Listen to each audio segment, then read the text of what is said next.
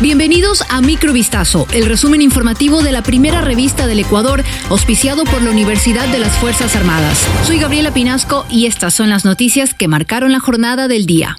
La directora de Recursos Humanos del Registro de la Propiedad en el Cantón Durán, en la provincia del Guayas, fue víctima de una amenaza este lunes 2 de octubre. Así lo comunicó el alcalde Luis Chonillo a través de la red social X, en donde dijo, encontró un sobre en el parabrisas de su vehículo, junto a una bala y una nota intimidatoria. El alcalde agregó que se ha puesto la denuncia ante la Fiscalía con toda la evidencia encontrada y solicitó una investigación inmediata. Esta sería la segunda amenaza contra una funcionaria del Registro de la Propiedad de Durán.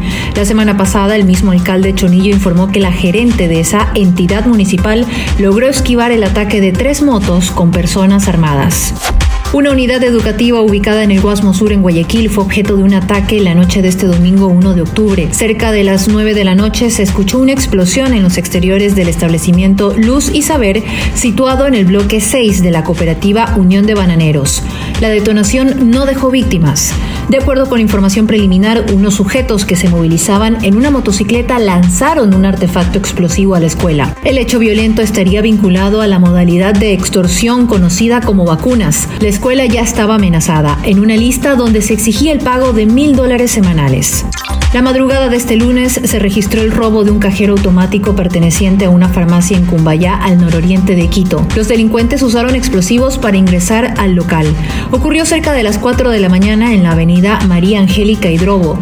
Una camioneta color vino, con aproximadamente cuatro sujetos, se instaló en los exteriores de una farmacia y comenzó a amedrentar contra la fachada del negocio. La banda criminal derribó la puerta enrollable con golpes de la camioneta. Luego se escuchó una fuerte detonación que alarmó a los moradores del sector. En un video viral de redes sociales se escucha que suena una alarma barrial y luego los sospechosos causan una explosión. En cuestión de segundos entran a la farmacia y sacan bandejas metálicas que contenían el dinero del cajero automático. Salieron a la luz las causas que provocaron la tragedia en un matrimonio en Irak que dejó más de 100 fallecidos. El incendio, registrado en un salón de bodas de la gobernación septentrional de Nínive, sumó 107 muertos. Las investigaciones concluyeron que el flagelo fue accidental, causado por los fuegos artificiales, así como por fallas de seguridad y negligencia grave por parte de los dueños de la sala de fiestas. Estas fueron las conclusiones de un comité de investigación creado por el gobierno iraquí para esclarecer las causas del incendio en el salón de fiestas Al-Haytam de la ciudad de Al-Handaniya en Nínive, donde se congregaron unas 600 personas de la comunidad cristiana iraquí para celebrar una boda. La Organización Mundial de la Salud anunció hoy que ya solo recomendará una dosis de cualquiera de las vacunas para protegerse de la COVID-19 tras casi tres años de campaña global de inmunización, incluso para las inicialmente diseñadas para doble dosis como las de Moderna o Pfizer. Una sola dosis es suficiente para la inmunización primaria, dado que mucha gente ha tenido previamente al menos una infección de COVID.